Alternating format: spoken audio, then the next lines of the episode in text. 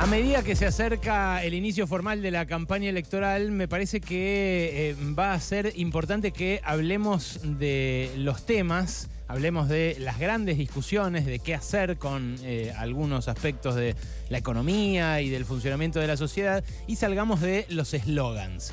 Eh, uno de los grandes temas que hay en discusión en la próxima campaña es lo atinente a los derechos los derechos de los trabajadores, los derechos de eh, los que trabajaron, las que trabajaron en el pasado, eh, los derechos que no están contemplados hasta ahora, los que podrían contemplarse. Y cuando se trata de discutir derechos, eh, muchas veces terminan desde el lado del ajuste o desde el lado de quienes proponen un ajuste adicional al ajuste que ya venimos viviendo en nuestras condiciones de vida desde hace años, la comparación o la equiparación de esos derechos con privilegios. Anoche estuve en la cena de eh, CIPEC. CIPEC es el Centro de Implementación de Políticas eh, Públicas por la Equidad y el Crecimiento. Es un eh, think tank, un centro de estudios que creo yo puede reunir como nadie, como hicieron anoche, a gente de uno y otro lado de la grieta para eh, financiar eh, estudios sobre temas realmente importantes. A la vez que esta cena del CIPEC con eh, empresarios muy importantes y políticos muy importantes en el sótano del Hilton, había otra reunión que fue la de la Fundación Libertad. El CIPEC, eh, de algún modo, fue la cantera de funcionarios de la cual se nutrió Mauricio Macri durante su gestión y especialmente Horacio Rodríguez Larreta. Eh, porque, por ejemplo, Julia Pomares, que fue la directora ejecutiva última del CIPEC, ahora es la jefa de asesores de Horacio Rodríguez Larreta. El jefe de gobierno porteño obviamente estuvo en esa cena eh, y también hubo eh, funcionarios de, tanto a nivel nacional, había la ministra de Trabajo, por ejemplo, o al asesor Antonio Aracre, a Juan Abal Medina y a otros, como de distintas facciones de la oposición.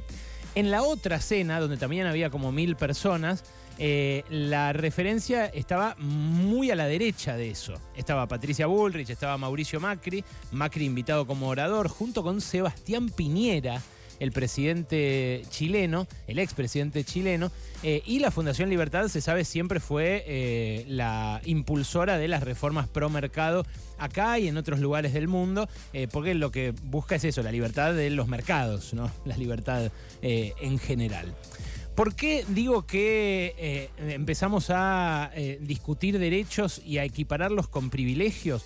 Bueno, porque en su discurso, la directora ejecutiva actual del CIPEC, Gala Díaz Langou, habló de las jubilaciones y habló de los subsidios eh, a las tarifas.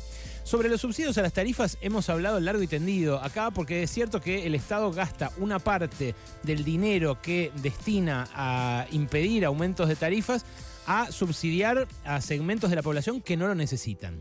Y eso es regresivo, eso es pro rico, como decía Martín Guzmán. Está mal que alguien que eh, podría pagar el costo de la electricidad y que encima se da lujos, como tener una piscina, una segunda casa, un segundo auto, una embarcación y demás, eh, reciba un subsidio del Estado para pagar el gas o la luz. Sobre todo cuando hay eh, segmentos que no tienen subsidio, como los que usan garrafa.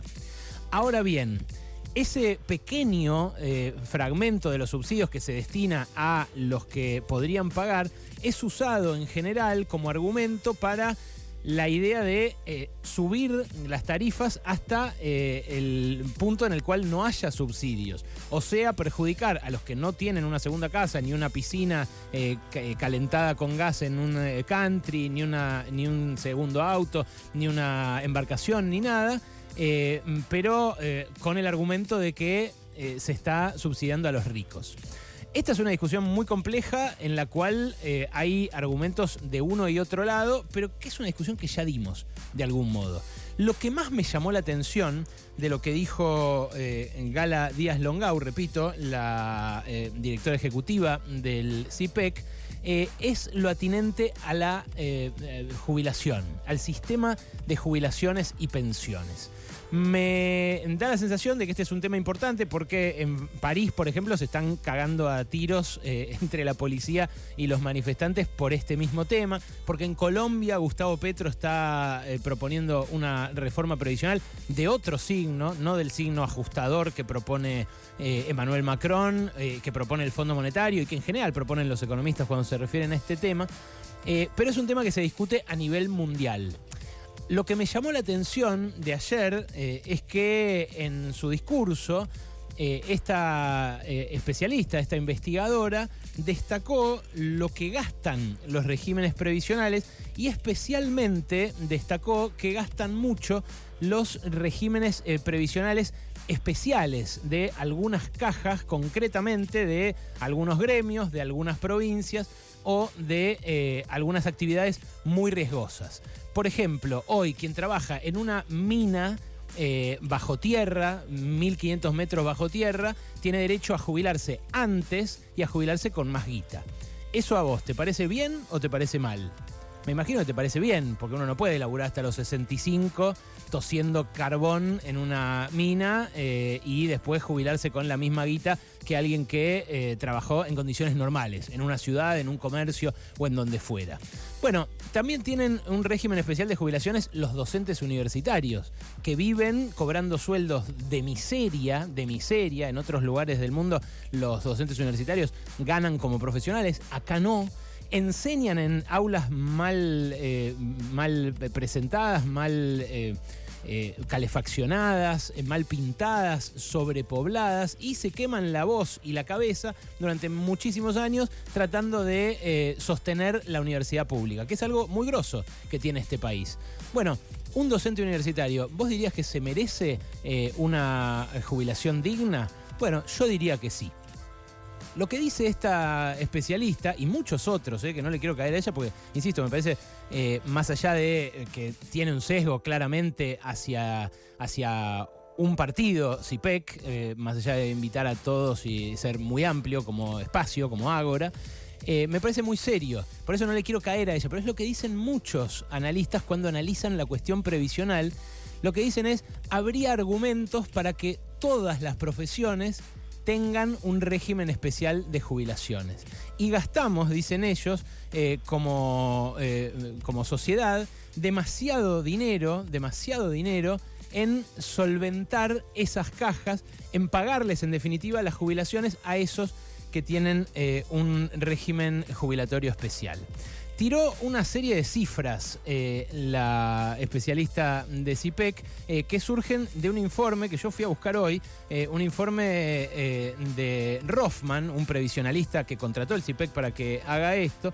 y en ese informe de Rothman lo que se dice es que los regímenes especiales insumen un gasto que, bueno, representa más todavía que el gasto eh, previsional general. Y esto, la verdad, que eh, no es así. Esto es así eh, si uno lo mira como gasto previsional agregado, pero la cantidad de dinero que se invierte, por ejemplo, en los regímenes provinciales, no es comparable con el déficit que generan las cajas provinciales. Las cajas provinciales se financian en parte con aportes del Tesoro Nacional, eh, pero no es que se podría resolver fácilmente el déficit de la Argentina con solo eliminar eh, las cajas especiales de determinados sectores, como quiso hacer, por ejemplo, María Eugenia Vidal con la caja de los empleados del Banco Provincia. Hay mucha gente que está escuchando y que dice, che, pero yo aporté a esa caja especial. Hay médicos, hay abogados que tienen cajas eh, especiales de sus colegios que funcionan como una especie de complemento privado de la jubilación. Y claro, si vos sumás el gasto de esas cajas especiales a los de las provincias, a los de los gremios que trabajan en condiciones de insalubridad y a las pensiones no contributivas, que son pensiones desgraciables que otorga eh, el Congreso a los diputados medio discrecionalmente, y esto es cierto que es así, bueno, te da una montaña de guita. Pero eh, pensar que la solución viene solamente por el recorte de esos derechos tiene que ver con que eh, un sector cada vez más importante de la política nos dice que los derechos son privilegios. Hay otra forma de ver esto. Lo hablaba con Diego Bocio, que fue titular del ANSES y que estaba en la cena esta. Yo le dije, me parece exagerada esta cifra. Él me dijo, lo vamos a mirar eh, con su socio, con Martín Rapetti. En todo caso, eh, daremos eh, un debate sobre los números cuando lo veamos más en detalle. pero la verdad que hay otra forma, me decía, de evitar que la cuestión previsional se resuelva siempre por el lado del ajuste. Hoy tenemos en la Argentina un gran debate que es ¿qué nos vamos a, cómo nos vamos a jubilar los que estamos laburando ahora. Ale Wall siempre me dice, yo ya doy por hecho que no voy a cobrar una jubilación. Hay mucha gente que me dice, eh, ya está, yo ya sé que de viejo algún puchito voy a tener juntado y de algún modo me voy a arreglar. Bueno, es en parte consecuencia de eh, este machaque permanente que nos dice que eh, a los jubilados lo único que les puede tocar es ajuste. Y que además eso sería justo distributivamente porque destinamos demasiado dinero a solventar a los ancianos, a la tercera edad, a los adultos mayores, como lo quieran llamar, en comparación con lo que ponemos en la niñez. Algo así también dijo ayer Gala Díaz Langou eh, cuando comparó el monto agregado de jubilaciones y pensiones con el de la asignación por hijo. Y cuando vos te dicen los chiquitos tienen 60% de pobreza, los adultos mayores tienen una pobreza muy inferior, gastamos mucho más en los adultos mayores que en los chiquitos, decís, y bueno, ajustemos a uno para darle al otro. Ahora, ¿por qué la lógica tiene que ser esa? ¿Por qué no podemos pensar que si hay hoy 11 millones de laburantes que hacen un aporte, que tienen un recibo de sueldo donde figura un aporte a la caja previsional y que de ellos se sostiene lo que cobran 7 millones de jubilados y pensionados, ¿por qué no podemos hacer que los otros 11 millones o 12 millones de argentinos que laburan en negro, que no hacen aportes, hagan el aporte? Para que el sistema previsional sea sostenible. Porque en ese caso sí, habría 22 millones que aportan, 7 millones que cobran, 3 por 1 es negocio. En el sistema previsional, en general, los especialistas coinciden en que cuando hay 3 aportantes por eh, beneficiario, es un esquema sostenible. Ahora, en vez de pensar que hay que hacer una jubilación inframínima, como ya hizo Macri por otro lado, que es la propuesta de CIPEC. Una jubilación inframínima, eh, que sea como una especie de base y que después a eso se le agreguen eh, una especie de suplementos por año aportado. Eh, y que mucha gente que no llega a los años, porque hay trabajo en negro justamente, no pueda jubilarse, ¿por qué no pensar la manera en la cual el pibe que está haciendo moto en Rappi, el que está haciendo Uber, el que está haciendo Cabify, aporten de algún modo y eh, termine habiendo una jubilación para ellos. Para ellos o para nosotros, los que laburamos en medio de comunicación facturando. Que también hay eh, un montón de gente que tiene buenos ingresos, pero que hace un aporte a la caja que es ínfimo en relación a lo que podría estar aportando. Es la lógica de equiparar derechos con privilegios es también el peligro de tomar como buenos algunos datos que, claro, si te dicen 7 puntos del PBI, las cajas previsionales especiales, 5 puntos del PBI, las cajas, eh, la caja previsional general, y bueno, le saco el privilegio al docente universitario o al minero y soluciono el problema para la jubilada o la pensionada de la mínima que gana 58 lucas. Bueno, hay otras formas. Hay formas que, eh, por ejemplo, implican que pongan por una vez los que se beneficiaron en estos últimos años, en los cuales los sueldos cada vez fueron más bajos.